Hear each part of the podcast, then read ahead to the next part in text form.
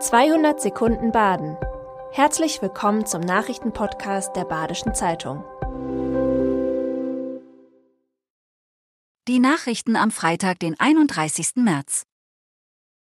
Kinder und Jugendliche begingen 2022 deutlich mehr Straftaten als im Vorjahr.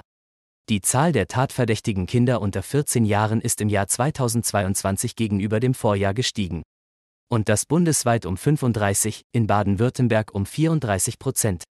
Auch bei den Jugendlichen zwischen 14 und 17 Jahren ist die Anzahl der Tatverdächtigen deutlich gestiegen. Der starke Anstieg ist auch darauf zurückzuführen, dass mehr Kinder- und Jugendpornografische Fotos und Videos verschickt werden. Bei den Zahlen handelt es sich jedoch nur um die Zahl der Verdächtigen. Das heißt, sie spiegeln nicht die Zahl der tatsächlich Verurteilten wider. Bauern schlagen wegen der hohen Schäden durch Krähen Alarm. Krähen fallen zunehmend durch aggressives Verhalten auf. Auch die Stadtbevölkerung ist vom Krach und Kot der Vögel zunehmend genervt. Das Land Bayern macht sich jetzt für eine Bejagung der Tiere stark. Die Landesregierung will im Bundesrat veranlassen, dass Krähen nicht mehr nur im Einzelfall geschossen werden dürfen. Auch Baden-Württemberg will den bayerischen Vorstoß unterstützen.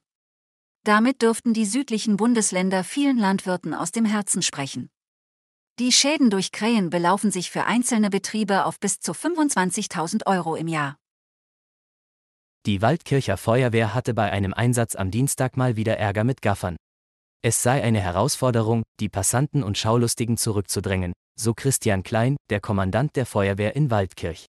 Gaffer würden nicht nur sich selbst, sondern auch Einsatzkräfte und den Einsatzerfolg gefährden. Schaulustige müssen bei einem Unfall mit Geldbußen von bis zu 1000 Euro rechnen. Der Vorfall in Waldkirch wird aber keine Folgen haben, so Polizeisprecher Michael Shaw. Die Beamten hätten Wichtigeres zu tun gehabt, als Personalien von Gaffern aufzunehmen. Die Erzdiözese Freiburg stellt am 18. April ihren Missbrauchsbericht vor. Im Fokus steht darin der Umgang der Führungskräfte der Erzdiözese mit beschuldigten Klerikern. Der Bericht umfasst rund 600 Seiten und soll im Internet einsehbar sein. Anhand von 24 Fällen sollen Mentalitäten und Strukturen analysiert werden, die sexuellen Missbrauch durch Geistliche begünstigt haben. Der Bericht nennt keine Täter und Tatorte, sondern untersucht das Systemische hinter den Taten, so Generalvikar Christoph Neubrandt. Dadurch unterscheidet er sich von anderen Missbrauchsgutachten. David Gerret war am Mittwoch im Freiburger Konzerthaus zu Gast. Der Musiker ist im Moment auf Tournee. Dabei wird er von Frank van der Heiden und Rogier van Wegberg begleitet. Das Trio sorgte in Freiburg für ein ausverkauftes Haus. Vor dem Konzert durften Zuschauer Fragen an David Gerrit richten. Die hat er dann über den Abend verteilt beantwortet. Ein Zuschauer wollte wissen, ob er wieder Crossover spielen werde oder bei der Klassik bleibt. Man kann das schönste Produkt haben. Wenn man es nicht vermarktet, stirbt es aus, so David Gerrit.